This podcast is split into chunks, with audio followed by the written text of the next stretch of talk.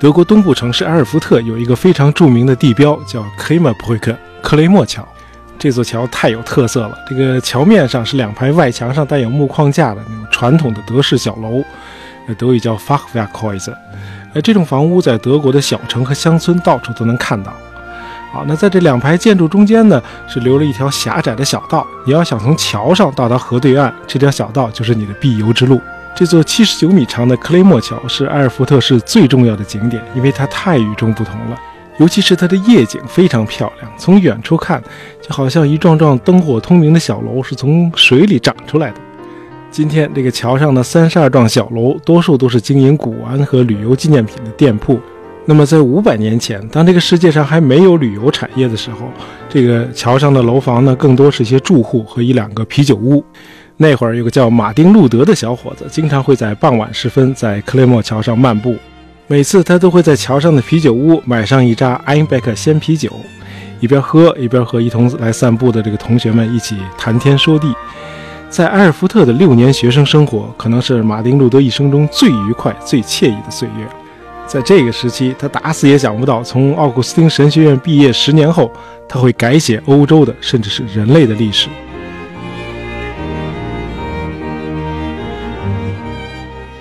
从去年的十月三十一日到今年的十月三十一日，德国用整整一年的时间来纪念宗教改革五百周年和它的发起者马丁·路德。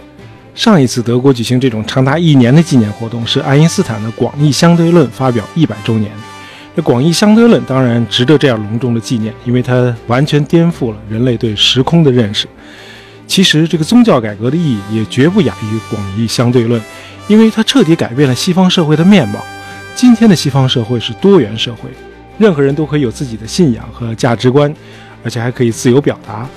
但是在五百年前，也就是宗教改革之前，这完全是无法想象的。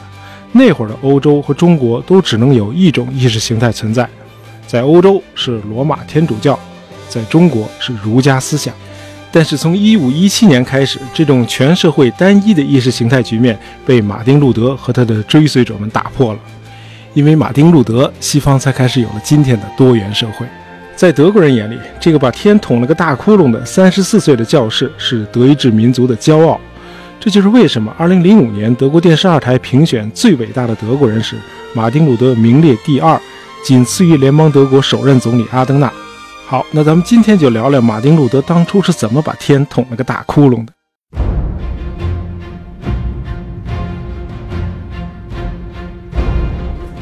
马丁路德造反的故事本身并不复杂，我觉得咱们首先要搞清楚，一个和普通德国人一样把服从视为美德的年轻教士，为什么会突然跳出来挑战当时社会的最高权威呢？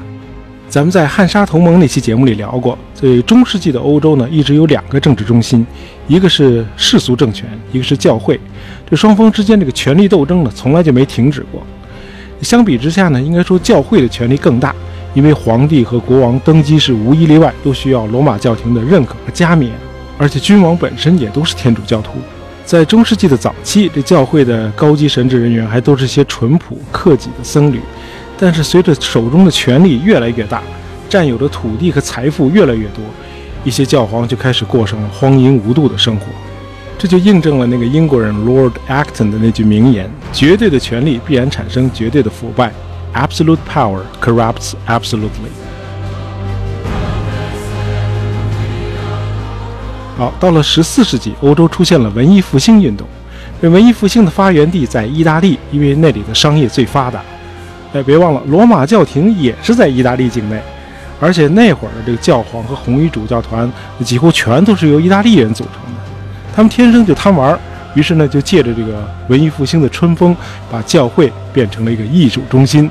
大伙儿呢，只是抽空的时候研究一下教义，绝大多数时间都来优雅的谈论什么艺术啊、音乐呀、戏剧呀，几乎没人谈信仰问题。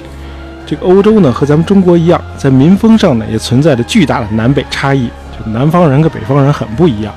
德国人呢，就把这个阿尔卑斯山以北的地区叫 Kaltland，就是冷国；这个阿尔卑斯山南边的地区呢，就叫 Warmland，暖国。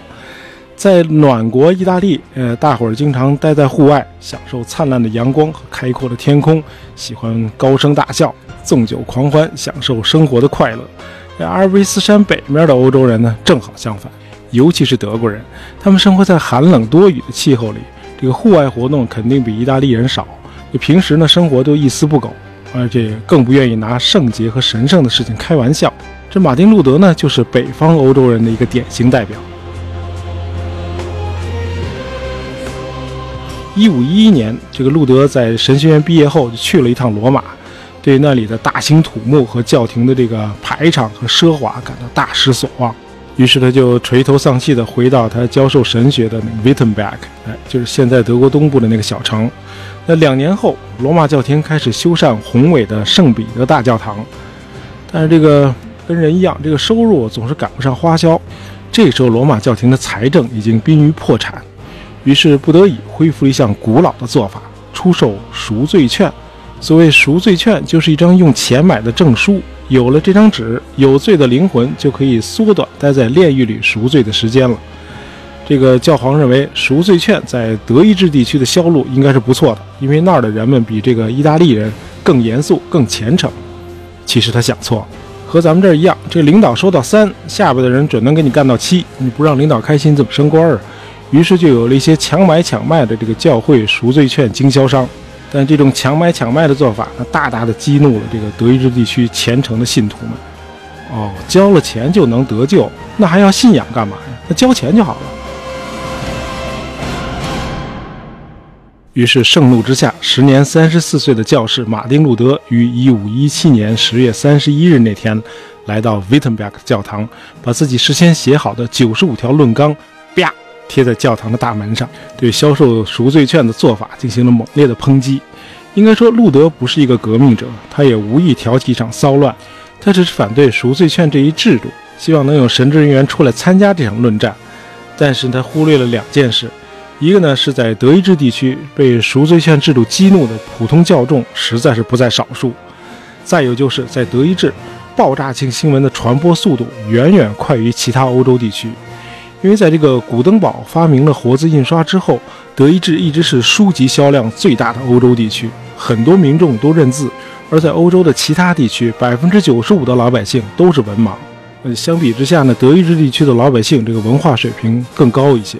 于是，在不到两个月的时间里，到处都开始谈论路德的九十五条论纲了。每个人都选择立场，支持或反对路德。这个罗马教廷大为震惊，就命令马丁·路德前往罗马，向他们解释他的观点和行动。这路德很聪明啊，他预判去了的下场肯定是烧死在火星柱上，当然也就没敢去。那罗马教廷于是就开除了他的教籍。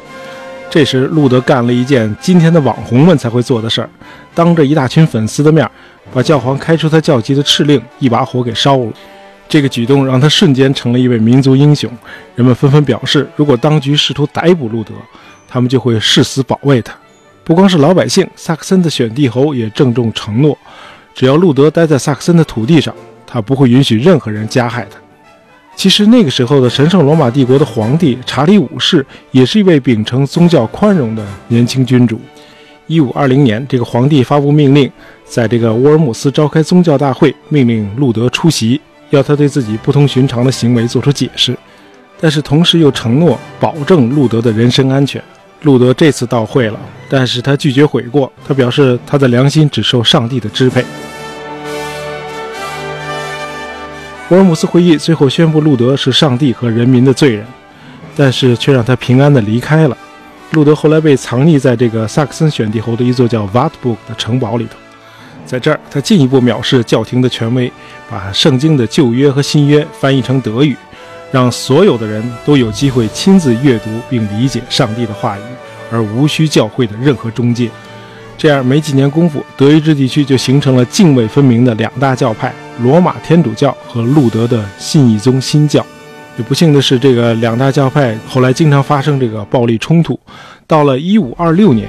神圣罗马帝国在这个施巴亚的大教堂举行会议，宣布所有臣民必须信奉其领主所属的教派。这个命令的潜台词就是：如果你的领主是新教徒，那你也可以信新教。这就等于认可了路德新教的合法性。至此，这个宗教改革在德意志地区告一段落。那和这个被烧死的布鲁诺和被软禁的伽利略相比，这个路德的结局简直就像是个好莱坞的大片儿哈，是个令人难以置信的 happy ending。这不是他个人有什么过人之处，而是他在恰当的时间、恰当的地点做了一件恰当的事。在上至王公贵族，下到平民百姓，几乎所有的德意志人都对罗马教廷颇为反感的年代，他只是冲在最前面的那个人。他身后的支持者数不胜数。用现在的话说，他不是一个人在战斗，而且这个德意志地区这种不满和愤怒已经酝酿了上百年了。赎罪券和路德的九十五条论纲仅仅是个导火索而已，宗教改革迟早会爆发。好，今天我们聊了聊路德和他的宗教改革。呃，喜欢大爷杂货铺的朋友，别忘了订阅我们的专辑，这样你就不会错过我们的新节目了。感谢大家收听，咱们下期再见。